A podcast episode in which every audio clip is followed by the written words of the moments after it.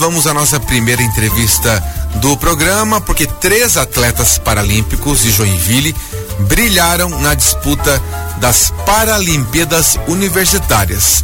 Esse campeonato aconteceu no, em São Paulo, né? Entre os medalhistas estão Edenilson Floriani, além de Micael Teixeira e Felipe Rosim, que representaram o time Unisociesc e conquistaram no total nove medalhas de ouro. E as vitórias vieram nas modalidades de lançamento de dardo, lançamento de disco, arremesso de peso, salto em distância de 100 e 200 metros rasos. E depois dessa boa notícia, hoje tem mais emoção porque tem convocação para o Mundial em Paris. E vamos conversar sobre esses resultados e toda, eh, toda essa expectativa com o atleta, o para-atleta medalhista, então o Ednilson Floriani, que competiu na classe F42 com atletas com deficiência nos membros inferiores. E os ouros também vieram no lançamento de dardo, os 56,39 metros, lançamento de disco 36,61 metros e arremesso de peso 14,01 metros. O Edenilson está com a gente na linha. Edenilson, parabéns por essas conquistas e bem-vindo à Rádio Joinville Cultural.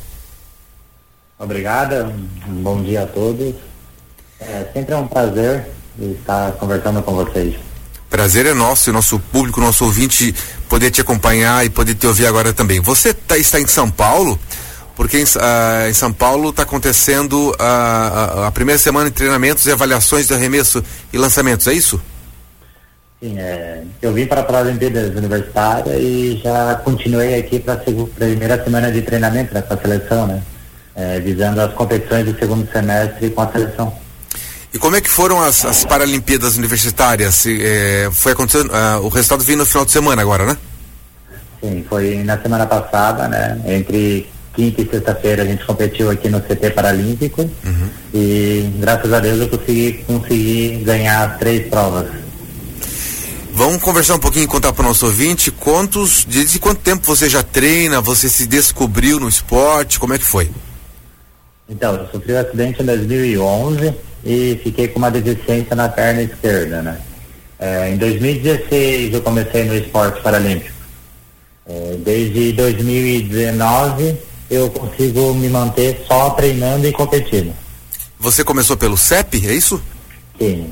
Ah, perfeito. É, é o clube que eu participo, né? É, que eu vou competir todas as competições em nível nacionais. E você falou que é, é, desde que ano que você tá, se mantém como atleta mesmo? Desde 2019. Isso é muito bom, né? Dá força pro esporte, mostra, né, que, que e mostra para todos os atletas, né, que a possibilidade de viver do esporte, competir, né, e representar sobretudo a cidade. É, é, é no início é complicado, uhum. mas aos poucos a gente vai conseguindo é, se acertar, se ajeitar é, entrando nos projetos do Ministério do Esporte, da Secretaria do, de, de Esporte de Joinville também, e a gente consegue receber as bolsas, né? Perfeito. E agora também, eu também tenho bolsa de estudos na Unisociesc, né? Que também isso valoriza bastante ao atleta. Uhum. Então, é, você também é aluno de educação física? Sim, o curso de educação física, estou no sétimo semestre na na Unisocesc, que eu faço no horário noturno. Certo. E você se, eh, teve vontade de fazer o curso por conta da, de, de, ser atleta mesmo ou antes já? Ah, claro, acho que depois, logicamente, né? Você começou é. um, um, pouco, é, um pouco antes. Né? Eu comecei a estudar após, é, após a ser atleta, né? Uhum. Eu sabia que eu precisava voltar, que a vida de atleta não é o resto da vida, né? Uma hora acaba. E a gente tem que aproveitar as oportunidades agora e ter uma profissão lá na frente, né? Certo, até porque depois também tem toda a preparação, né? Depois que passar o período aí de vida do atleta em si, né? Físico, né? Depois você pode investir aí como técnico, como preparador, tudo mais, né? A carreira não, não termina de, só quando você é atleta, mas sim quando o esporte continua, né? Pode continuar, né? Isso aí. Eu penso assim, né? Meu, o atleta vai durar 10, 12, 15 anos. Após isso, tenho que ter, ter uma profissão, né? Uhum. Quem vê as medalhas, quem percebe as medalhas, confere, muitas vezes não tem ideia de todo o trabalho e toda a dedicação que veio antes, né? Como é que foi o seu treino, se for pensar nesse treino para conquistar agora a medalha, as medalhas, as três medalhas de ouro, Ednilson? Então, eu venho numa preparação desde o ano passado, né? Após a, a última competição, eu fiquei umas duas semanas em casa descansando e já comecei a preparação, né?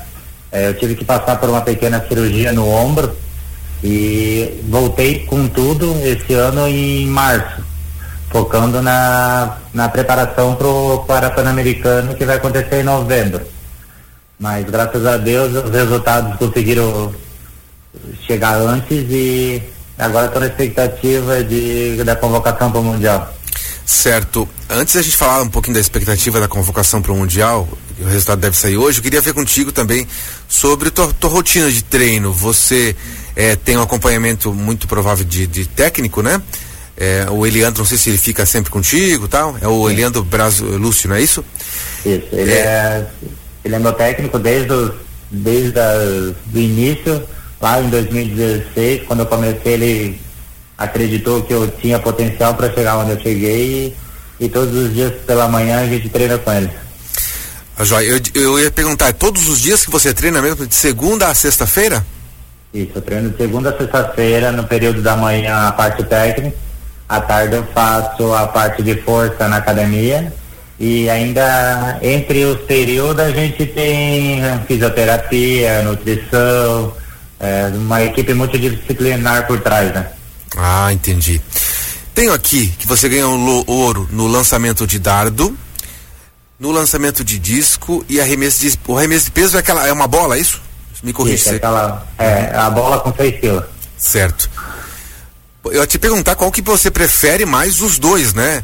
Mas eu acho que você prefere os, aliás, os três, né? Você prefere os três, ou tem um que você diz, não, esse eu gosto mais, esse eu prefiro.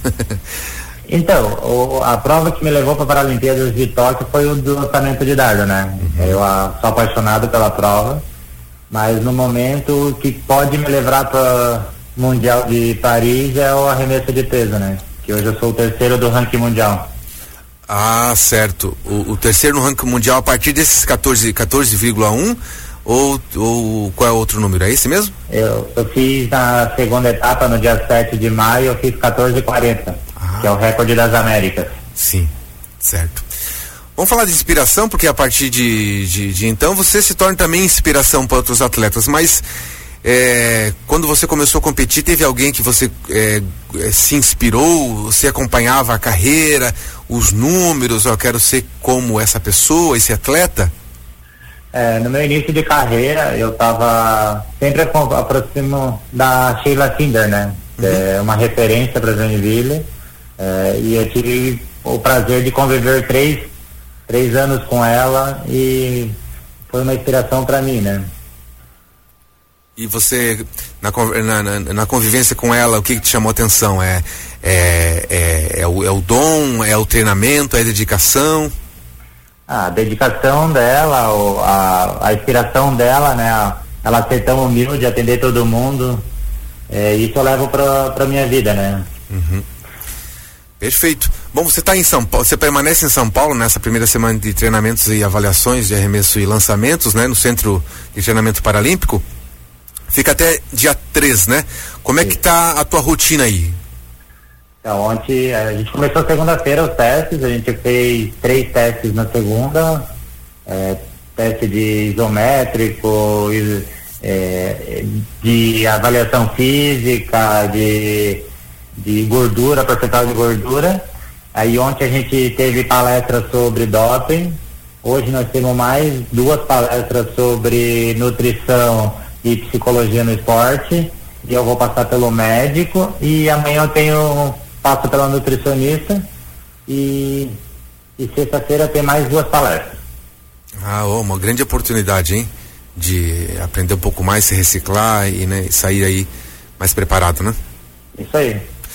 Bom, vamos falar da expectativa para a convocação do Mundial de Paris.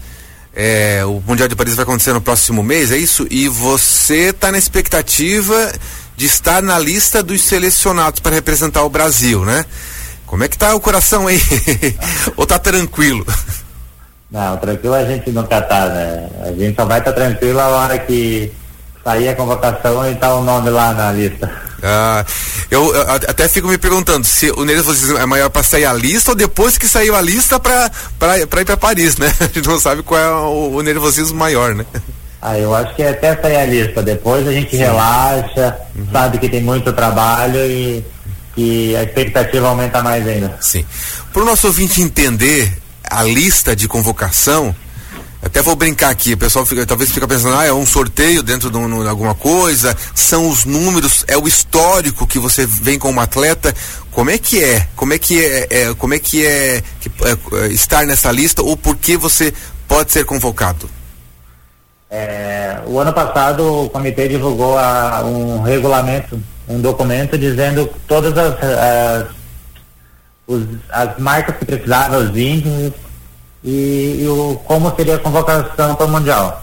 É, os campeões paralímpicos de Tóquio, todos eles já estão é, convocados, né?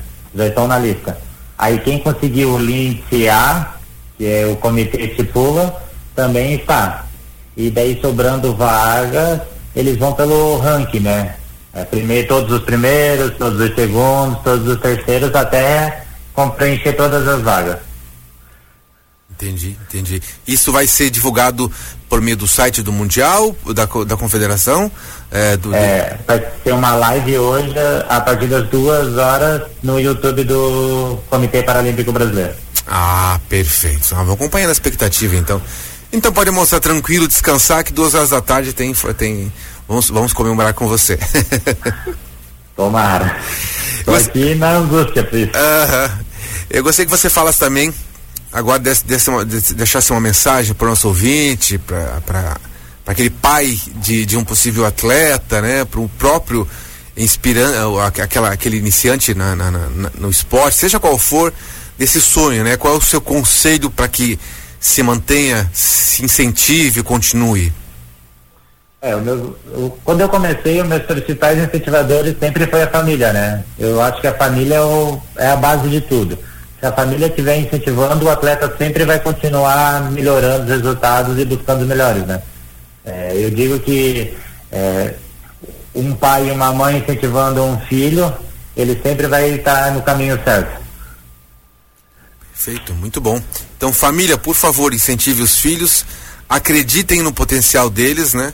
E sejam os principais é, incentivadores aí, né? Eu sei que na, na escola os professores de educação física, o pessoal da própria CESPORT, são os grandes é, é, é, incentivadores e também é, acabam vendo o potencial de cada um, né? Mas o próximo passo, com certeza, é a família dizer, ó, vai, a gente te ajuda, dá um jeito. Muitas vezes o dinheiro é um, um ponto para para segurar, né, o, o, o incentivo, né? Mas se, se vê que tem um talento, se junta, vai em frente, né? A gente sempre, como diz o brasileiro, a gente sempre dá um jeito, né? Isso aí, a gente sempre dá. Como eu tive que fazer quando eu larguei tudo para me dedicar só ao esporte, foi difícil no início, mas depois foi se ajeitando e criou o caminho rumo de hoje está aqui. Perfeito. Eu conversei aqui com Edenilson Floriani, que é o para-atleta joinvilense, é, que é, ganhou três medalhas de ouro nas Paralimpíadas Universitárias em São Paulo. Ele foi ouro em lançamento de dado, lançamento de disco e arremesso de peso. E está na expectativa para hoje à tarde aparecer na lista dos convocados para o Mundial em Paris no arremesso de peso e a gente fica na torcida. E Ednilson, agradece muito você pela disponibilidade de falar com a gente, viu? Eu que agradeço e estou sempre à disposição. Muito obrigado mais uma vez.